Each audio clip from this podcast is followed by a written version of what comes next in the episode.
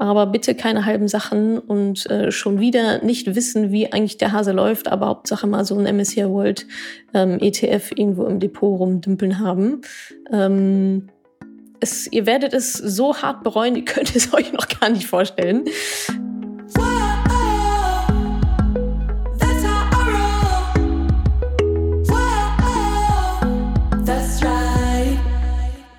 Diese Podcast-Folge hat einen Sponsor und zwar den Scalable Capital Broker. Bei Scalable könnt ihr über 600 ETFs komplett kostenlos besparen.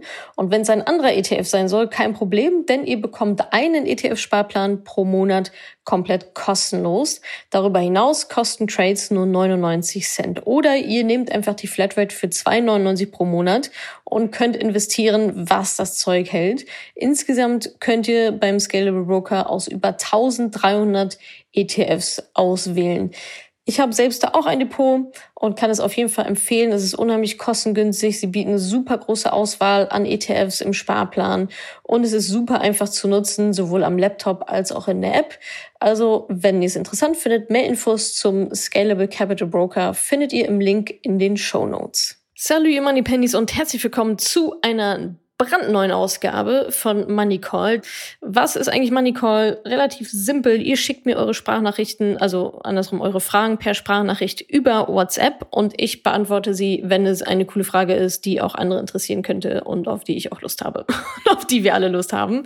Was haben wir dieses Mal mit dabei? Es ging darum, ähm, wenn eine große Reise geplant ist, soll ich trotzdem einen Sparplan, ETF-Sparplan einrichten. Ähm, was mache ich eigentlich, wenn ich mit 67 in Rente gehen will und die Börsen sind irgendwie irgendwie down, was tue ich dann und soll ich dann nicht schon anfangen mit 50 ähm, alles zu verkaufen? Warum sollte man 10% spenden? Wie kann ich einschätzen, ob ETFs oder auch Einzelaktien in Zukunft gut performen werden? Spoiler, ähm, kleiner Rand am Ende. Und die beste Frage ganz zum Schluss, wie verdient Madame Moneypenny eigentlich Geld. Keiner, kleiner Blick hinter die Kulissen. Ich wünsche euch ganz viel Spaß dabei. Wenn ihr selber auch eine interessante Frage habt, dann schickt sie gerne rüber. Schaut mal auf madamoneypenny.de slash moneycall vorbei. Da seht ihr alles und dann auch die WhatsApp-Handynummer und so weiter. Ja, damit und jetzt erstmal viel Spaß bei dieser Folge hier. Hi, Natascha. Ähm, ja, ich habe eine ganz konkrete Frage äh, zur Umsetzung eines ETF-Sparplans. Ähm, ich recherchiere jetzt schon ein bisschen länger äh, zu dem Thema und äh, möchte das auch gerne machen und habe auch schon meine Risikobereitschaft festgelegt und wie viel Geld ich investieren kann und äh, in, in welche Art von ETFs ich gerne investieren möchte. Und bin jetzt nur noch eigentlich beim letzten Schritt, das heißt äh, dabei äh, ETFs zu recherchieren äh, und Anlegerinformationen durchzulesen. Jetzt habe ich mich aber dazu entschlossen, dass ich gerne in den innerhalb der nächsten drei Jahre gerne noch mal ein Jahr äh, auf Reisen gehen möchte. Und da habe ich mich jetzt gefragt, ähm, weil ich ja wahrscheinlich zu dem Zeitpunkt all mein Geld brauchen werde, ähm, bringt es was schon vor der Reise die Investition zu beginnen oder soll ich lieber warten, bis ich wieder zurück bin? Danke.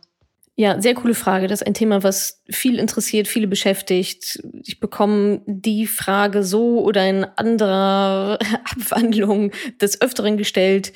Von daher, genau, hier einmal quasi die allgemeingültige Antwort.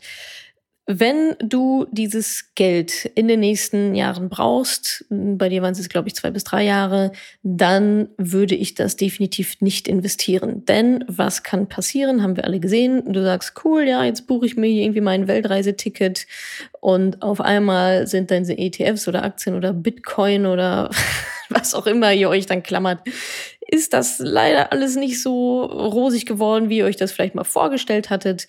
Und dann ähm, ja, fließen Tränen und die Reise ist dahin und alles ist Kacke und die Börse ist schuld und so weiter. Und wir wollen ja ein entspanntes, finanzielles Leben führen, in dem das alles automatisch läuft, in dem wir uns um nichts Sorgen machen müssen. Und wenn die Börse schwankt, dann finden wir das richtig cool, weil dann können wir nochmal günstig nachkaufen. Ähm, das ist so das Setting, in dem wir uns eigentlich befinden wollen. Und wenn du sagst, ähm, du sparst auf diese Reise, dann ist das ein Sparziel.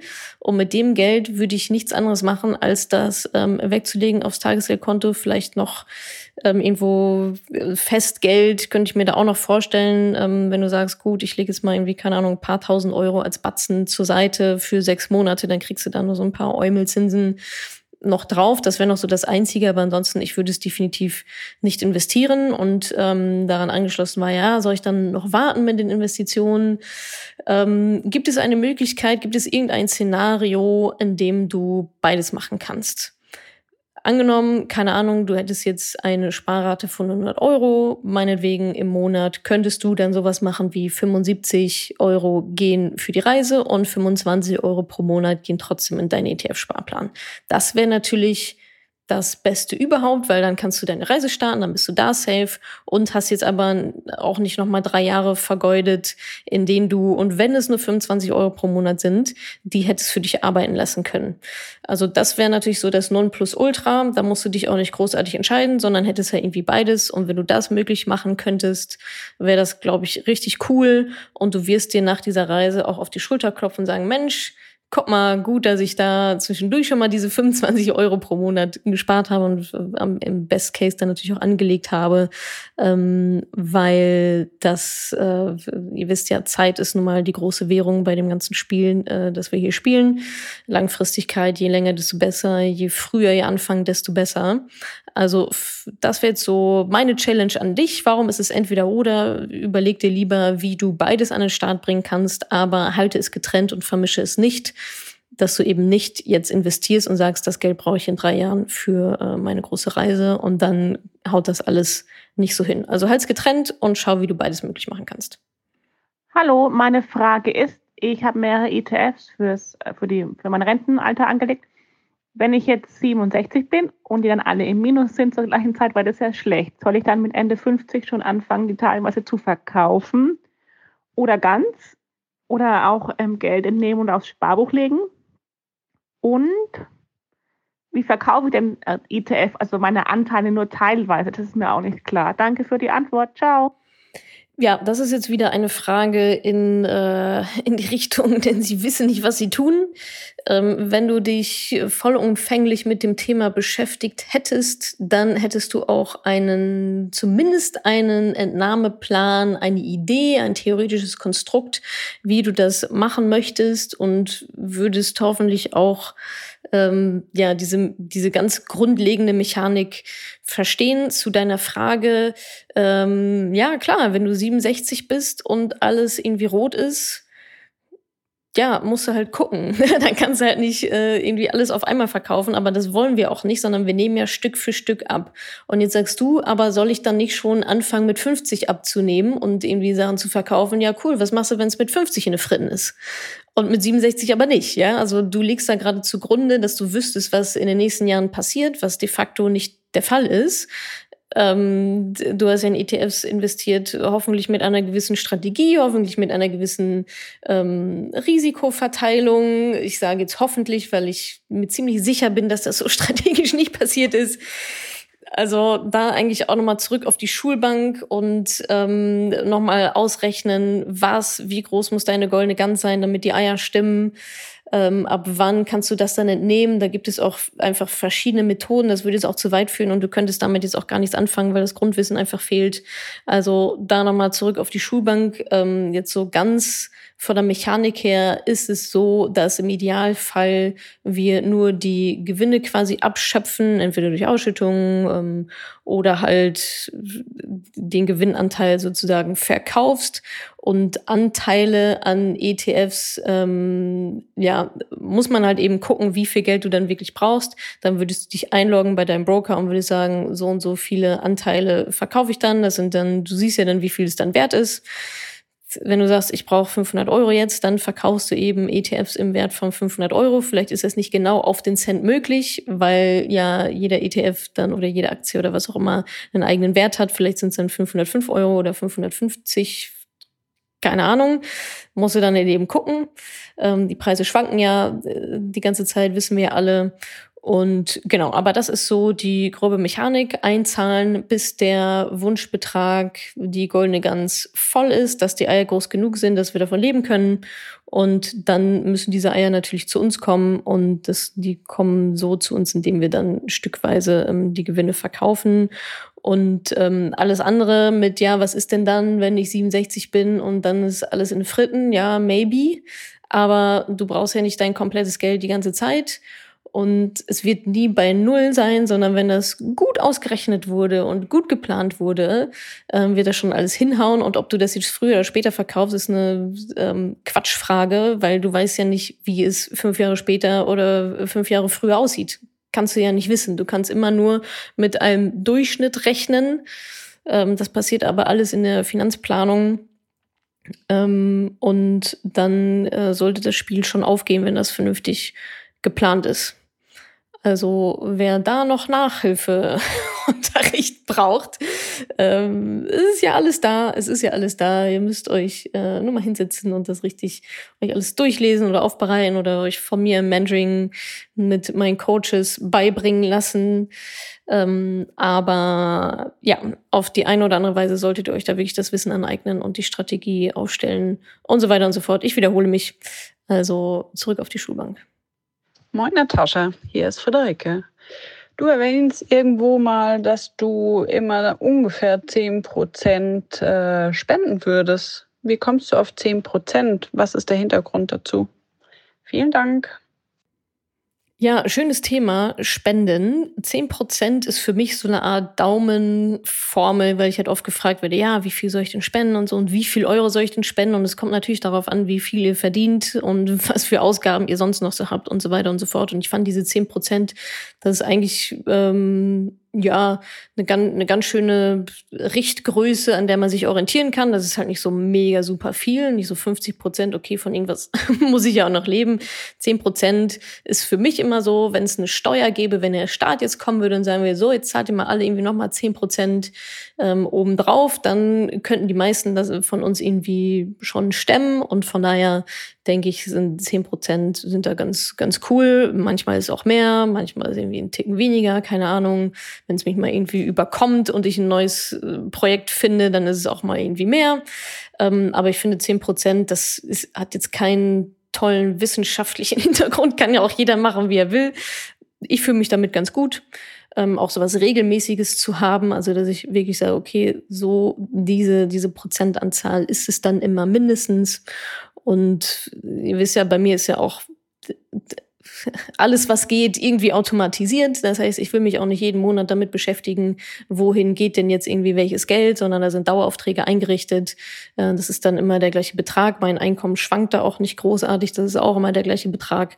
Von daher ist es auch eine Vereinfachung zu sagen, der Betrag ist es und dann geht das irgendwie ab. Und wenn ich nochmal was Cooles finde, dann ist nochmal ein bisschen mehr.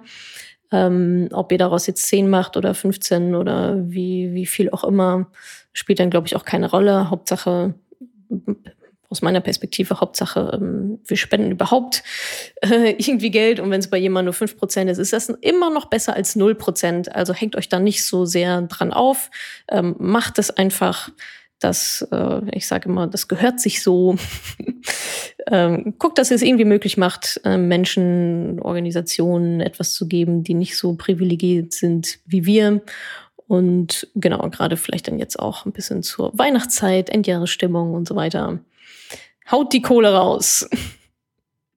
Hallo Natascha, Isabel hier. Ähm, ich hatte auch mal eine Frage und zwar, ähm, wenn ich jetzt nicht nur den MSCI World ETF besparen möchte, sondern zum Beispiel auch Einzelaktien oder auch Branchen-ETFs. Ähm, ich habe mir da beispielsweise den World Information ETF angeguckt.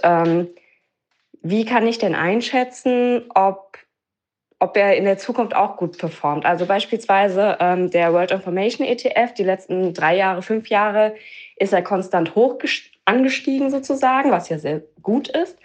Aber ähm, heißt das dann, dass ich davon ausgehen kann, dass es in den nächsten Jahren auch weiter steigen wird? Oder weil er immer steigt in den Jahren, bedeutet das, oder ist jetzt bald ein Crash zu erwarten, wie jetzt irgendwie Dotcom-Blase und was es da alles so gab? Ähm, wäre super, wenn du das ein bisschen erklären könntest, wie man quasi ja die Charts verstehen kann. Dankeschön. Das ist ja vollkommen egal, über welchen ETF wir hier reden oder über welche Aktie oder was auch immer, ob das jetzt ein Information Technology oder MSCI World oder Emerging Markets oder ACWI oder schieß mich tot. Ähm, egal, worüber wir hier reden, woher weiß ich, wie der sich entwickelt? Na, natürlich weißt du es nicht. Sonst ähm, wäre das Spiel ja ein ziemlich leichtes, wenn man genau wüsste, was denn so passiert und wenn man sich einmal so einen Chart angucken könnte und sagen könnte, ach, das ist ja super, dass da drin steht, äh, wie viel Rendite der in den nächsten fünf Jahren macht, dann brauche ich ja gar kein Risiko, kein Risiko eingehen, ist ja cool. Äh, dann wären wir, das würde ja so ein bisschen den Nervenkitzel auch rausnehmen. Dann wird's jeder machen, dann wird jeder sein ganzes Geld da reinstecken in diesen ETF, der einem garantiert, dass der 20 Prozent Rendite macht in den nächsten x Jahren, ist natürlich nicht der Fall.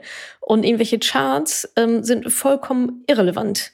Also die Charts, die ihr da seht, das ist alles immer Rückspiegel und sagt 0,00 gar nichts darüber aus, was morgen passiert. Ich meine, ihr seht es doch. Ihr habt es doch im Corona-Crash gesehen, ihr seht es doch an einzelnen Aktien. Nehmen wir meinetwegen ähm, Wirecard. Ja, dann ist so ein so ein harter Skandal vom einen auf den anderen Tag und es schmiert alles komplett ab. Das steht in keinem Chart. Ihr werdet nirgendswo eine, also sagen wir mal so, von niemandem, der seriös ist, werdet ihr eine Einschätzung über die zukünftige Entwicklung irgendeines Finanzproduktes, seien es jetzt ETF oder einzelne Aktien oder sonst was finden. Wie soll das funktionieren? Woher sollen die diese Informationen haben? Ja, man weiß einfach nicht, was passiert. Und das ist ja das ganze Risiko an der Geschichte, das wir eingehen. Sonst wäre es ja null Risiko. Und ähm, ja, von daher verabschiedet euch davon im Gedanken, dass ihr auch nur irgendwie ansatzweise wissen würdet, wie sich irgendetwas entwickelt. Ja, es gibt Durchschnittszahlen aus der Vergangenheit, aber wann da eine Krise ansteht, äh, also es ist halt unmöglich vorherzusehen, weil niemand eine Glaskugel hat. Das, das ist es halt.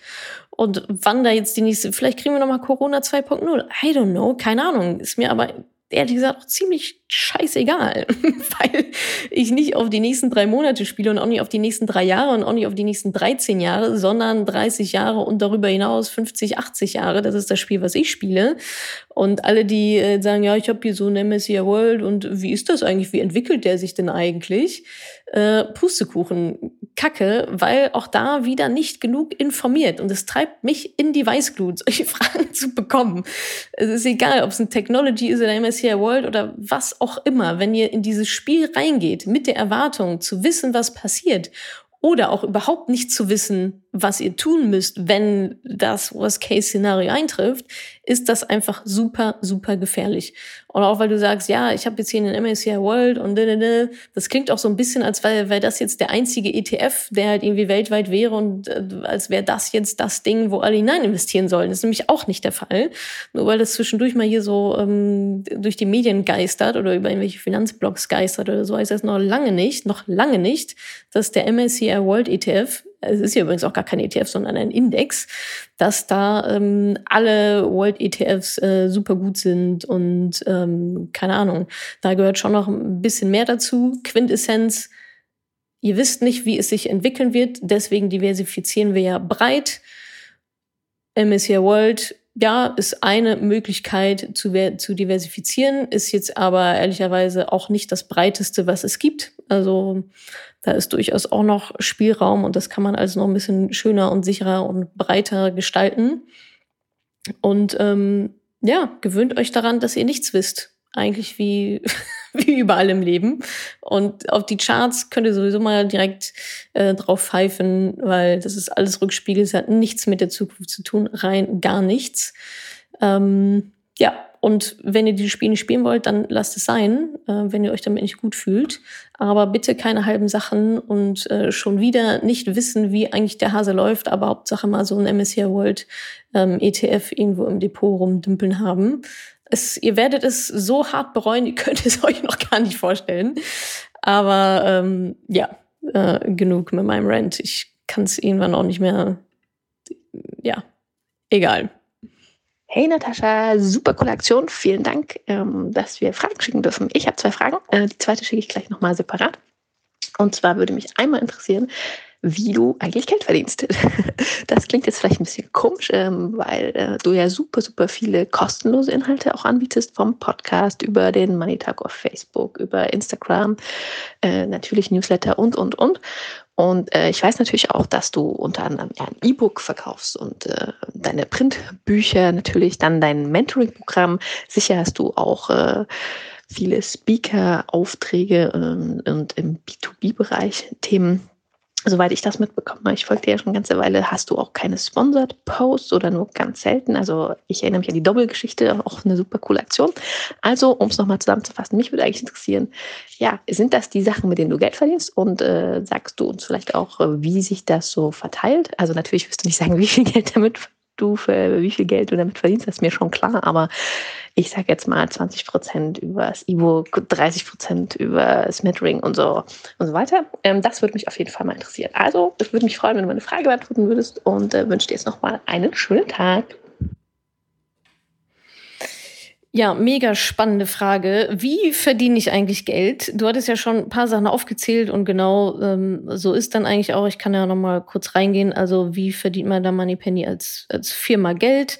Äh, zum einen natürlich über das Mentoring-Programm. Das ist ähm, der aller, allergrößte Umsatzbringer, den wir haben, ist dieses acht, acht Wochen Mentoring-Programm. Ähm, dann genau die Bücher, das ist aber ehrlicherweise zu vernachlässigen, gerade das Printbuch. Ähm, ich weiß nicht, wie viel Cent ich da pro verkauften Buch bekomme. ich glaube, das habe ich verdrängt. Also das äh, ist jetzt irgendwie, war aber auch nicht das Ziel. Also ich habe das Buch nicht geschrieben, um damit Geld zu verdienen, ähm, sondern um damit meine Marke aufzubauen. Von daher ist mir das auch, also wenn da ein bisschen was reinkommt, freue ich mich natürlich, aber das ist in keinster Weise irgendwo mit eingeplant. Obwohl es äh, natürlich sehr gut läuft, muss man sagen.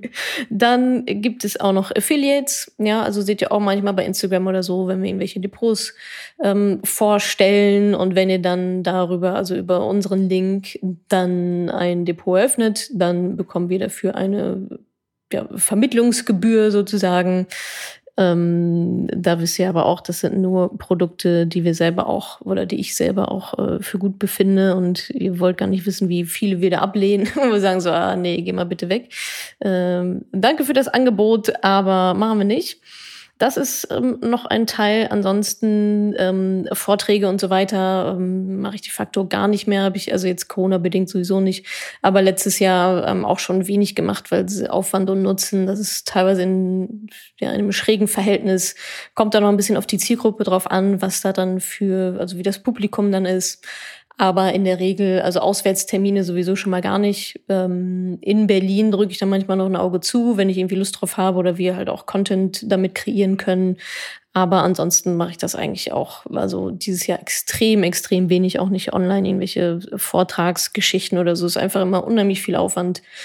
Ähm, und ja, in der Zeit kann ich auch andere Sachen machen, ähm, die mir mehr Spaß machen und vielleicht sogar auch ein bisschen mehr Umsatz dann bringen. Ansonsten genauso kleine Influencer-Deals hier und da mal. Da probieren wir so ein bisschen rum, aber ehrlicherweise ist das auch Kosten-Nutzen. Ja, man sieht dann, man sieht dann halt den einen Post, der dann auf Instagram ist oder auf Facebook oder so, aber was man natürlich, und das ist auch ein großes Learning von mir, dieses ganze Hin und Her und Abstimmung und Vertrag und dann wollen die dies und dann nee, aber dann doch wieder was anderes und dann Tracking und dann ist irgendwas nicht freigegeben boah, da hängt auch immer noch so ein Rattenschwanz mit dran, dass mir das eigentlich auch schon wieder alles viel zu kompliziert ist. Ähm, also da werden wir auch, also ich meine, wir haben ja sowieso noch nicht so super viel gemacht, aber vielleicht sogar noch weniger machen nächster Zeit. Es sei denn, da kommt wirklich jemand Cooles, eine coole, eine coole Marke auch um die Ecke und vielleicht mal was lang, längerfristiges auch zu machen. Aber auch da lehnen wir eigentlich rigoros ähm, alles ab, was da für Anfragen kommen. Ansonsten sind noch ein paar neue Produkte, ähm, zumindest in meinem Kopf, in der Mache, ähm, auch so ein bisschen, ja, was heißt so ein bisschen, also ja, natürlich Finanzprodukte, Finanz, äh, Coachings, whatever. Also so in die Richtung, um euch da noch besser auf die Straße zu bringen. Da, ähm, genau, stellen wir uns gerade auch entsprechend strategisch auf und äh, vielleicht noch ein Learning Insight, was für die eine oder andere auch interessant sein kann. Wir killen ja auch mal immer wieder Produkte. Also Beispiel Finanzjournal als Printversion, ähm, Beispiel Online-Kurs Vermögensaufbau Ähm, das passiert, das passiert so bei dem Finanzjournal beispielsweise und ich glaube, es gab auch mal ein, zwei so Seminare, habe ich auch mal gemacht. Ähm, es gab mal so kleinere Geschichten, die wir dann wieder fallen lassen und das mache ich in der Regel so, dass ich eine Analyse mache, wie welches Produkt bringt welchen Umsatz, eben genau wie du sagtest, also wie viel Prozent, wie viel Prozent des Umsatzes gehen auf diese eine Produkt und dann machen wir 80-20 und ähm, ja, alles, was dann quasi in den schlechten Prozent ist, was sich eigentlich nicht so richtig lohnt, das wird dann einfach wegrationalisiert. Das ähm, kommt dann weg. Das war jetzt bei dem Online-Kurs nicht der Fall. Da ähm, haben wir quasi unseren Hauptumsatzkiller, unseren Hauptumsatzbringer gekillt, so rum. Kill Your Darlings. Ähm, daraus ist aber das Mentoring entstanden, was ähm, nochmal ein komplett anderes Level ist. Und äh, allein schon vom Support und so weiter. Wir haben da etliche Coaches ähm, am Start, etliche Live-Calls, wo man wirklich die ganze Fragen stellen kann und so weiter und so fort, ist ja egal. Ähm, genau, so, so geschieht bei uns Produktentwicklung. Wir hatten auch mal ein paar Griffe ins Klo mit dabei, wo wir dachten, Mensch, das ist doch irgendwie, muss doch irgendwie das riesentolle Ding sein und es hat niemand interessiert. Ähm, ein paar Kurse hier und da auch schon wieder eingestampft, paar Kooperationen wieder eingestampft. Also da gehe ich relativ unemotional an dieses Thema ran. Ich gucke einfach, was, was trifft den Nagel auf den Kopf, was ist ein richtig, richtig, richtig gutes Produkt und alles andere ähm, stampfen wir dann ein oder verbessern es. Aber eigentlich bin ich gerade mehr in der Philosophie, weniger aber dafür besser, sowohl was Produkte angeht als auch was Kunden angeht. Und von daher wird sich da in den nächsten Monaten noch einiges tun und das ein oder andere kommen und das ein oder andere sicherlich dann auch ähm, vom Markt verschwinden. Ja, aber somit verdienen, verdient die Firma Geld. Du hast ja nicht gefragt, wie ich privat, was privat meine Einkommensströme sind. Können wir gerne nochmal äh, anderes mal klären. Aber so verdient ähm, die, die Organisation, die Firma Madame Moneypenny Geld.